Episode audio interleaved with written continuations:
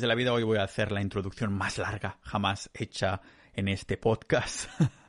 voy a hacer un capítulo basado en el libro que me acabo de leer por segunda vez. Se trata de El individuo soberano. Aún no está en español, por desgracia. En inglés es The Sovereign Individual, pero me consta, estoy en contacto con un tuitero que ha comprado los derechos para empezar a traducir ya el libro y de hecho me consta que ya se está traduciendo, así que no os preocupéis que cuando este libro esté traducido y listo para vender, yo voy a ser el primero que lo voy a anunciar por aquí el podcast porque la verdad es que es como una especie de Biblia.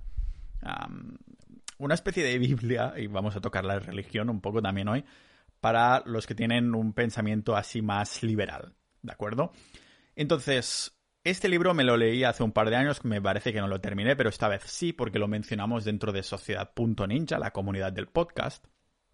Y os voy a comentar que ah, voy a sacar dos episodios. El de hoy, en el que vamos a entrar más en un contexto histórico sobre lo que es el individuo soberano, las predicciones que hacen dentro del libro los autores, Ah, pero también un contexto histórico de hechos que ya han sucedido y cómo podrían extrapolarse en el cambio de paradigma que vamos a empezar a ver en la era de la información, en esta revolución de la información que ya estamos empezando a vivir, pero que ni mucho menos ha concluido. ¿De acuerdo? En el otro episodio vamos a mm, también tratar lo que se trata dentro del libro del individuo soberano, pero de una forma mucho más práctica. Vamos a ser más prácticos tanto con lo que nos dicen estos autores, pero también, como siempre hago yo, voy a poner ahí mi cucharada y opinión para poder avanzarnos a los tiempos, avanzarnos a lo que se viene de forma inevitable. Y voy a empezar con una cita en el episodio de hoy más en contexto histórico de lo que ha sucedido y las predicciones que los autores hacen. Ahí la cita es la siguiente. La transición desde una fase de la vida económica a otra siempre ha supuesto una revolución. Creemos que la revolución de la información será la que llegará más lejos de todas. Alterará la vida con más profundidad que la revolución agrícola y la revolución industrial y su impacto se sentirá en una fracción del tiempo. Así que abrochaos los cinturones.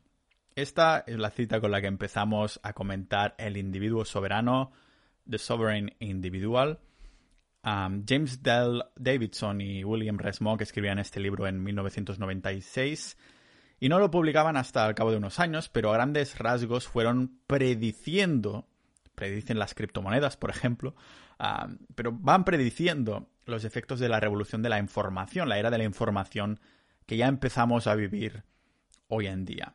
El primer capítulo es bastante turra porque habla del efecto 2000 y digo, coño, que esto ya ha pasado hace dos décadas. Pero claro, tener en cuenta que se publicaba sobre el 1999 o algo así. El caso es que mm, en todos los capítulos que hago sobre historia, siempre encuentro la excusa para repetir esa frase de quien no conoce su historia está destinado a repetirla. Pero el bueno de James y el bueno de William, esta vez dicen que una historia mm, del, individuo soberano, la historia que ellos intentan contar con este, con este libro, es una historia que no se repite en sí misma, pero que rima. Podemos comparar la revolución industrial y luego intentar establecer una, como una correlación, una correspondencia con la revolución de la información, que es justo lo que hacen los autores. Se analiza la revolución industrial con distintas ópticas, ¿vale? Para intentar, pues, como digo, predecir, como si tuvieran la bola de cristal que tengo yo en mi cabeza, porque no tengo pelo.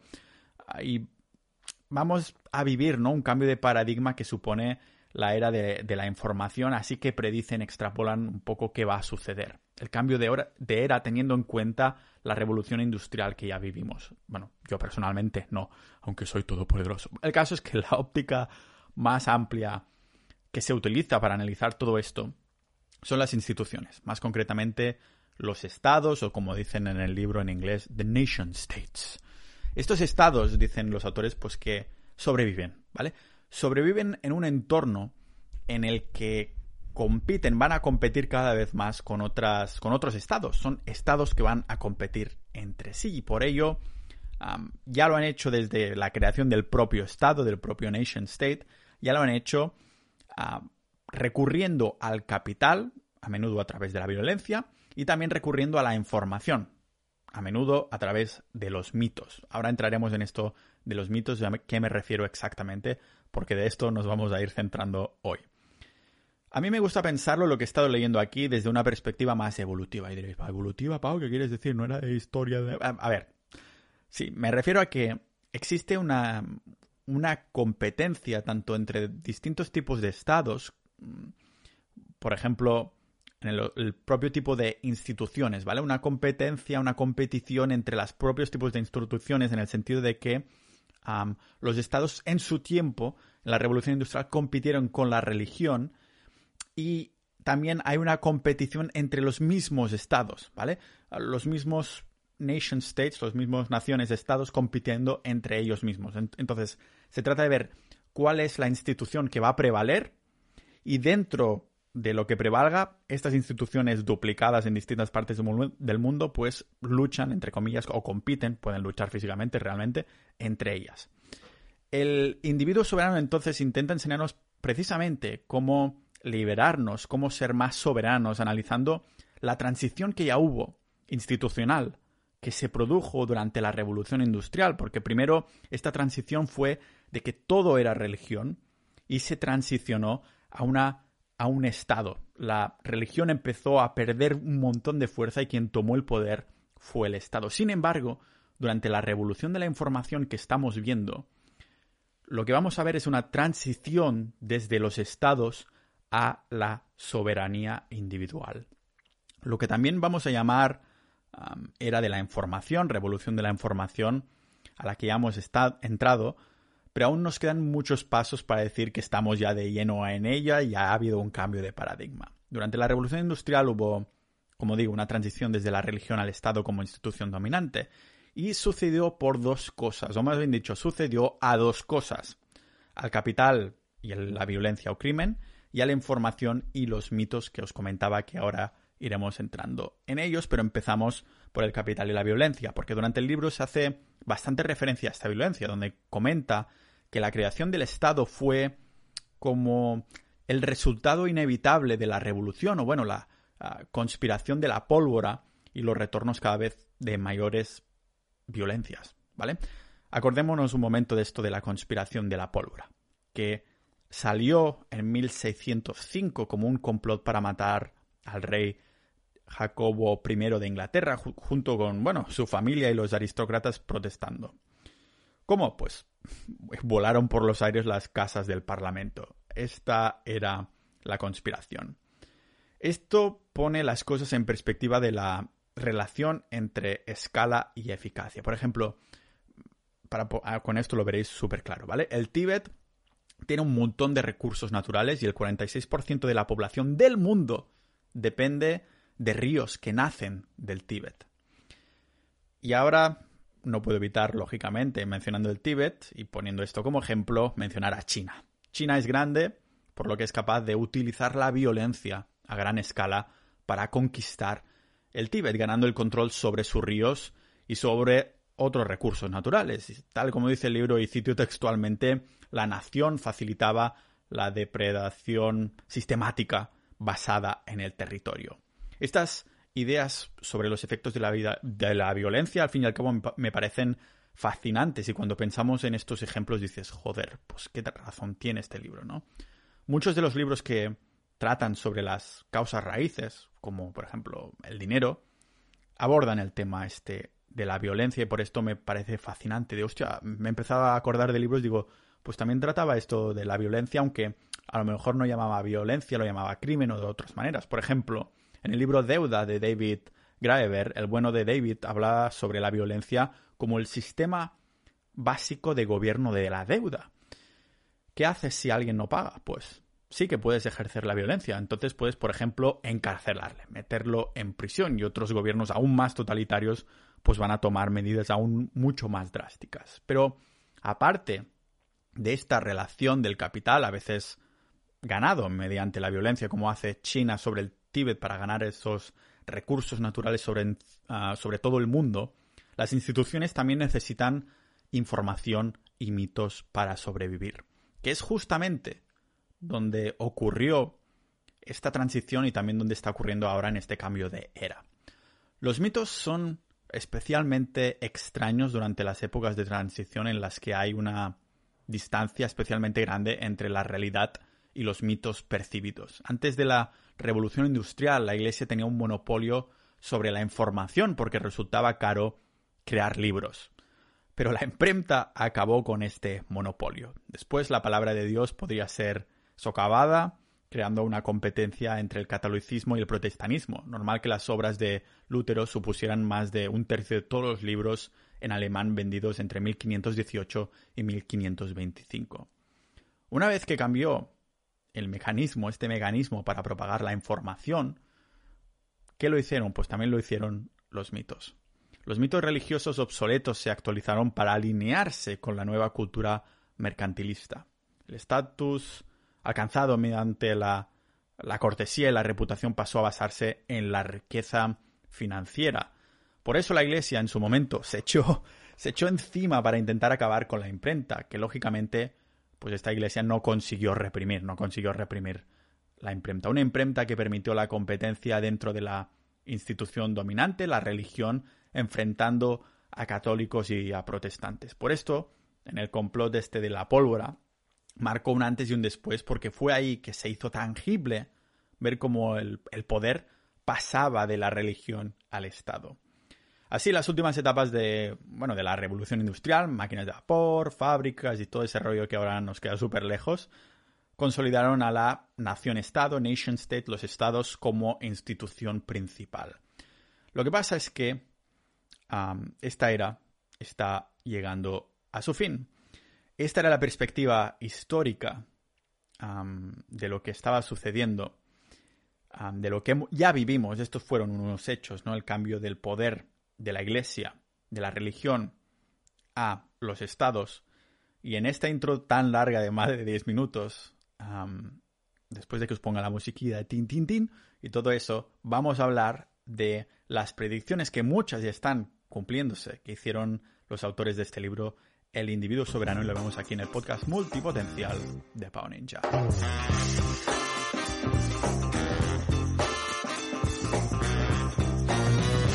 Estos episodios son posibles gracias a los miembros de Sociedad.ninja, la comunidad del podcast en la que hablamos de Bitcoin o de salud o de psicodélicos o de conspiranoias o de Rona, lo que está pasando en el mundo. Hay información muy interesante y, los ninjas de la vida con una mentalidad similar a la mía. Estamos ahí ah, de cháchara, pero también tenéis acceso a los episodios exclusivos que acostumbran a, a ser 99% de veces conversaciones con otras personas y de vez en cuando también hago preguntas y respuestas solo para miembros pero es una manera de que me podáis apoyar, de apoyar este podcast, que le meto mucha tralla, me preparo mucho los guiones, las escaletas o las ideas. ya lo estoy centrando como mi proyecto principal de vida. Muchas gracias a los miembros de, de Sociedad.ninja si queréis pasar a ser uno de ellos. Por menos de lo que cuesta una cerveza en Suiza al mes, pues podéis entrar de lleno y os daremos la bienvenida y unos abrazos virtuales de la hostia. Y si tenemos un club de lectura, en el que ahí se ha propuesto el libro que estoy comentando hoy y las ideas de, este libro. Del mismo modo que hemos echado la vista atrás al principio en la introducción para ver esa transición iglesia-estado, este libro tiene una predicción, o varias, pero tiene una principal, y es que habrá una transición del Estado al individuo soberano como institución dominante. Igual que antes, esta transición estará provocada tanto por el capital y la violencia relacionados como por la información y los mitos. Vamos a verlo. En la era digital, sobre todo en la criptografía, es mucho más difícil que los estados se hagan con el capital a través de la violencia. Vitalik llama a esto la ventaja del defensor. Por este motivo también disminuye el valor de lo que obtenemos del propio Estado, o sea que se rompe ese equilibrio tanto tradicional al que estamos acostumbrados entre extorsión y protección. Mientras escucháis este maravilloso podcast de Pau Ninja, los ciudadanos de los estados del 99,9% sin darse cuenta se comportan como empleados de un gobierno que autoproclama basarse en la democracia. Menos de un 1% nos comportamos o nos comportaremos como clientes de un gobierno al que podemos sacar nuestro capital e irnos a otro como si fueran productos y servicios. La predicción entonces es que cualquier persona o empresa podrá usar un paraíso fiscal. Ah, se habla de paraísos fiscales, pero yo creo que ah, esta, ah, eso ya es una opinión personal, pero yo digo que a nivel de terminología vamos a empezar a dejar de usar el, el palabra de paraíso fiscal. Pero sí, podremos utilizar otros estados como servicios de protección a estas extorsiones y abusos que siempre que se puede son sutiles para que no nos demos cuenta, como hemos visto ahora en las subidas de autónomos, las subidas de la luz y un montón de cosas que porcentaje a porcentaje parece poco, pero si miras la, si echas la vista atrás, ah, podrás ver que no es tan poco, ¿vale? Si miras los cambios que ha habido casi anualmente, es una manera, un intento sutil del gobierno ah, que hace, bueno, hace, hago referencia a estas extorsiones y abusos. A la hora de pensar en el funcionamiento interno de una institución, es útil pensar en los incentivos de los agentes que componen esta institución y en España hay un montón que se sacan de estos incentivos y sin que nadie les diga nada. No tenemos sentido la revolución, no salimos más de un día en la calle, ah, del cual me incluyo y por eso prefiero votar con los pies. En el ejemplo que os daba hace un momento, serían los ciudadanos que forman un Estado y habría que ver si su incentivo se parece más al de un empleado o al de un cliente y considerar qué sacan de beneficios como productos y servicios de este estado en el que están. Esta transición, que ya estamos viendo, como digo, que nos aleja de la extorsión, acabará con los recursos obtenidos por el Estado a partir de los impuestos. Es una manera de decir que acabará con un montón de impuestos. No podrán sacar jugo a los ciudadanos, ya no podrán sacarlo más, ¿vale? Los papeles de Panamá, por ejemplo, serían, bueno, un ejemplo de evasión fiscal de los estados actuales que lo pondrían en perspectivas. Es más que posible hoy en día no pagar impuestos en ningún sitio y encima hacerlo legalmente. No descarto que en un futuro, aún así, pues sea aún más fácil y, al alcance de mucho más, mientras que antes estaba solo al alcance de los súper ricos. Ahora, con el teletrabajar y todo eso, no me parece que sea así, ni mucho menos. Los buenos de James y William predicen que los estados experimentarán una, una drástica caída de sus impuestos, pero mantendrán las responsabilidades carentes de financiación, las expectativas infladas y el gasto social heredados de la era de la industrial. Vivirán en ese pasado, ¿no? Querrán aún esos ingresos de la era industrial, el equivalente, para decirlo así, por lo que los perdedores serán los consumidores de impuestos. O dicho de otra manera, los perdedores serán los que consuman esos servicios impuestos.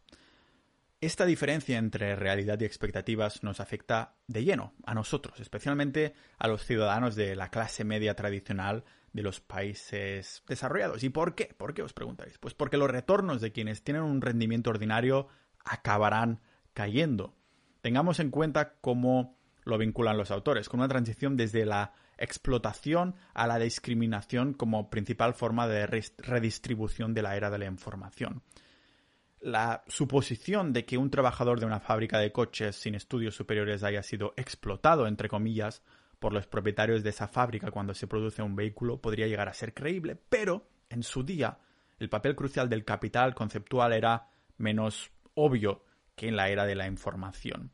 Me refiero a que en la era de la información, un activo enorme, será el trabajo mental, especialmente con las ideas claras en un mundo lleno de información, o vamos a decir de desinformación, con un montón de ruido en todos los sitios. Entonces el activo, eso lo predicen los autores, que va a seguir en aumento cada vez, va a ser una mente clara, una mente que no está atapiada por ruido.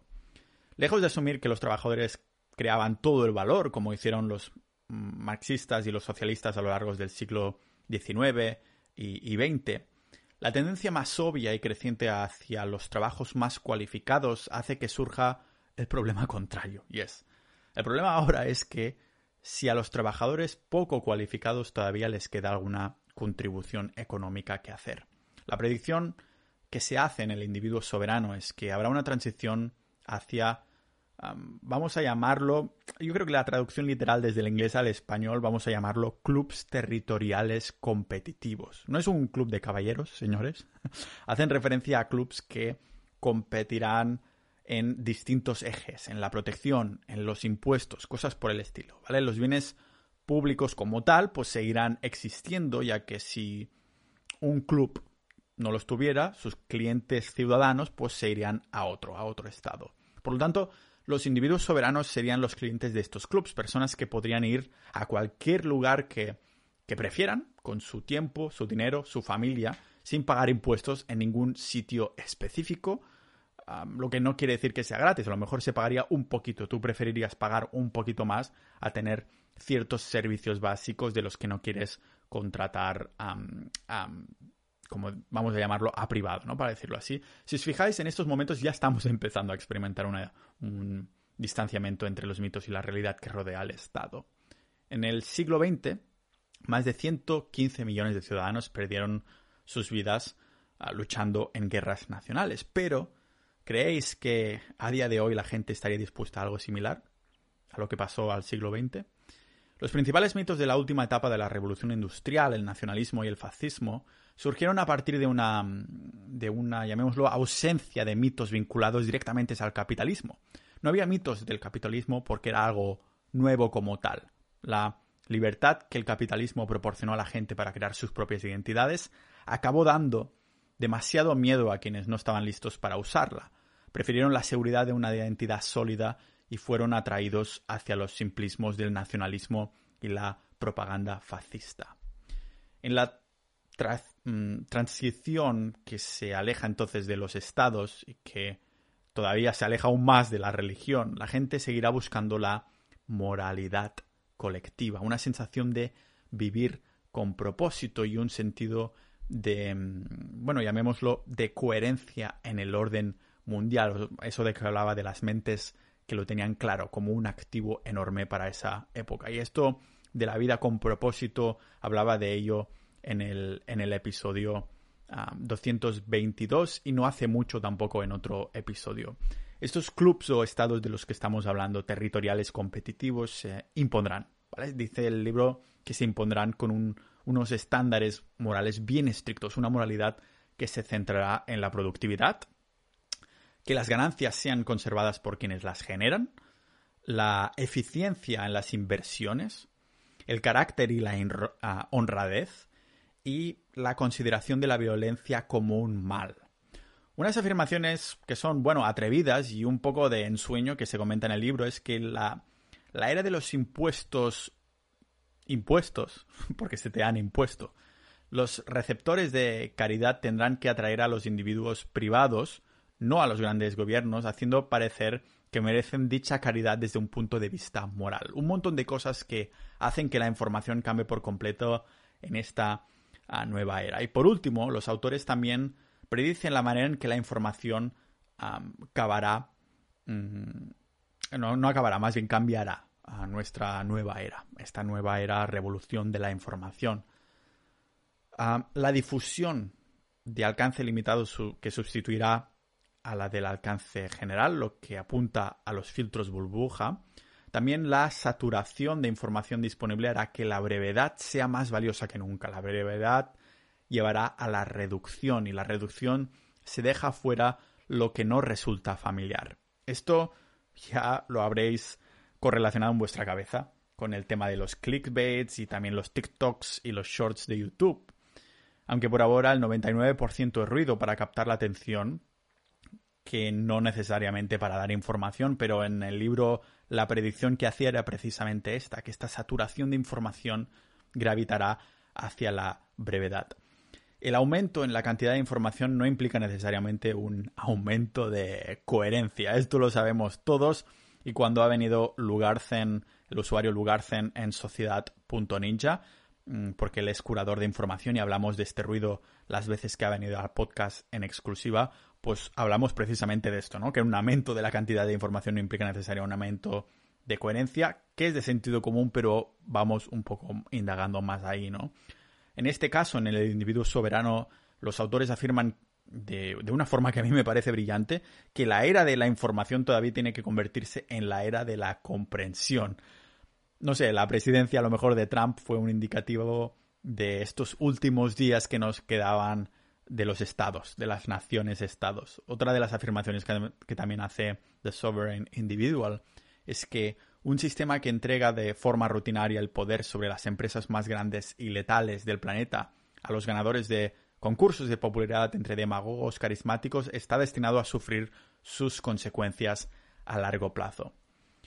Hay como lo habréis notado durante todo el episodio de hoy que hay buenos paralelismos y teniendo en cuenta que los individuos soberanos se escribió antes del año 2000, muchas de, estas predicciones ya se han cumplido. Mm, como digo, reafirmo, el Bitcoin, porque habla mucho de las criptomonedas, ah, de la encriptación, aunque en el episodio de hoy no vamos a entrar tanto al detalle. Se, explica más bien y muy bien ah, cómo el poder del Estado irá disminuyendo poco a poco eso sí, no generalizan lo suficiente su punto de vista sobre la coevolución institucional como para darse cuenta de que a lo mejor los agregadores de información que tenemos hoy en día como Google y Facebook, bueno, Meta ahora se llama, pues pueden, pueden tener un poder supranacional para llamarlo así. No, los autores, eso ya para criticar un poco el libro, ¿no? Que no examinan cómo la reducción de, de los costes de la distribución de la información podría llevar a la desaparición de los intermediarios, algo que deberían, deberíamos tener muy presente a medida que avanzamos a este siglo XXI. No es solo que los estados estén perdiendo poder mientras lo ganan las instituciones de la era de la información, como los memes, más bien es que todas estas instituciones, los estados, las empresas, la religión, las redes, la blockchain, los memes, coevolucionan de forma paralela entre sí algo en lo que tampoco se entra en el libro, hay que tener en cuenta que es que una reducción de las fricciones lleva a una descentralización de la información y a una centralización del conocimiento en ecosistemas del rollo, yo que sé, Silicon Valley o Shenzhen o cosas por el estilo. Y suena bastante utópico, suena bastante utópico, aunque tampoco tiene por qué ser imposible, este pensamiento de los autores que, habrá un, como un montón, un porrón de individuos soberanos viviendo en la superautopista de la información. La realidad, ¿cuál es? Al menos ahora mismo. Pues que cada vez hay más grupos de personas inteligentes, más que individuos soberanos, si me permitís la, la expresión, me la voy a inventar ahora mismo, creo que no existe Vamos a hablar de colectivos soberanos, porque ahora mismo estamos entrando, estamos viendo a grupos de personas inteligentes y ambiciosas que se asocian y aprenden entre sí. Lo vemos en las propias redes sociales, lo vemos en la creación de grupos como masterminds y cosas por el estilo. Y no puedo evitar mencionar a nuestra comunidad, a Sociedad.ninja, que no deja de ser una mastermind o red social todo en uno, ¿no? Hay un mashup hay muchas más comunidades de otros tipos, ¿no? Pero la gente con ese mismo interés entra ahí, ¿no? Y crea ese colectivo soberano que voy a, voy a patentar el nombre y voy a crear un libro que se va a llamar El colectivo soberano en vez de El individuo soberano. Por cierto, apuntaros a sociedad.ninja si queréis apoyar al podcast. Y eso sí que estos colectivos sí que se aproximan mucho más a estos clubs territoriales competitivos que mencionábamos al principio, que compiten en el eje de las personas inteligentes y ambiciosas, que no a la idea de los individuos soberanos que se refería al libro. Sí que predijeron de forma correcta la posibilidad de la... bueno, las posibilidades, todo un mundo de posibilidades de la tecnología digital, pero luego recomiendan que las personas acumulen sus riquezas como individuos soberanos y que las guarden ahí en paraísos fiscales o estados liberales, pero con esta idea se ignora un par de cosas. Y el primero es que el dinero proporciona un rendimiento decreciente de felicidad. o sea, los estudios, eso ya lo mencioné, creo que habrá como más o menos habrá 100, 200 episodios atrás lo mencionaba, ¿no? Los estudios que muestran que a partir de unos 50.000 euros al año no serás más feliz por tener más dinero que hasta 50.000 euros al año el dinero sí da la felicidad, pero que a partir de aquí no hay un incremento de felicidad. Por lo tanto, la acumulación de dinero no aumentará tu felicidad, sino que simplemente te proporcionará más poder. Ojo, aquí también digo yo, bueno, que no es que diga ni mucho menos que a partir de 50.000 euros ya tendremos que empezar a regalar pasta. La idea, como al Estado español, ni mucho menos, nunca. La idea del individuo soberano está muy bien, pero hay este problemilla, ¿no? Y el otro, la otra cosa que se ignora ah, no hablan sobre un objetivo, entre comillas, ¿no? Me refiero a que hablan de la próxima gran transición de la humanidad, pero me hubiera molado alguna idea de cómo manejar o cómo hacer que este cambio de paradigma sea bueno para la humanidad. En vez de esto, se limitan a mantener su propio pues, punto de vista centrado en el individuo con el sesgo libertario, me incluyo, no hay nada de malo, ¿no? Pero hay que tener en cuenta esto, que tienen su sesgo en el momento de escribir el libro y es verdad que han predecido, no sé si han fallado en alguna cosa. Y piensan en cómo dichos individuos pueden aprovechar, cómo nos podemos aprovechar de esta oportunidad. Lo que, bueno, encaja para mí, claro, pero quizás no para muchos otros. Es un libro que me ha transmitido mucha información, pero a la vez sentía que me faltaba un poquito más, ¿no? Tanto por el cómo manejar esta información del cambio de era, pero también porque me ha faltado leer cómo nos pueden afectar estos cambios a nivel identitario. Se piensa mucho en lo macro, lo macro, lo macro, macroeconomía, macropolítica, todo eso, pero me ha faltado lo micro.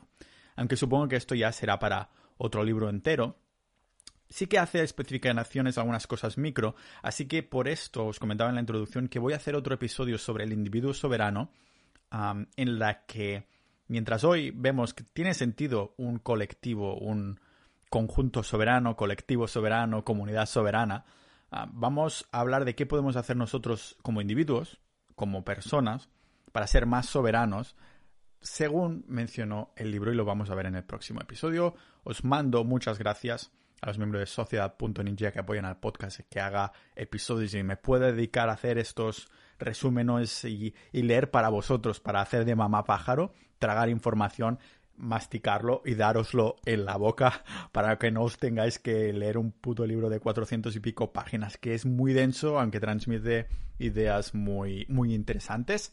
Ya sabéis para apoyar sociedad.ninja y nos veremos ahí dentro y también en el próximo episodio de este podcast multipotencial de Pau Ninja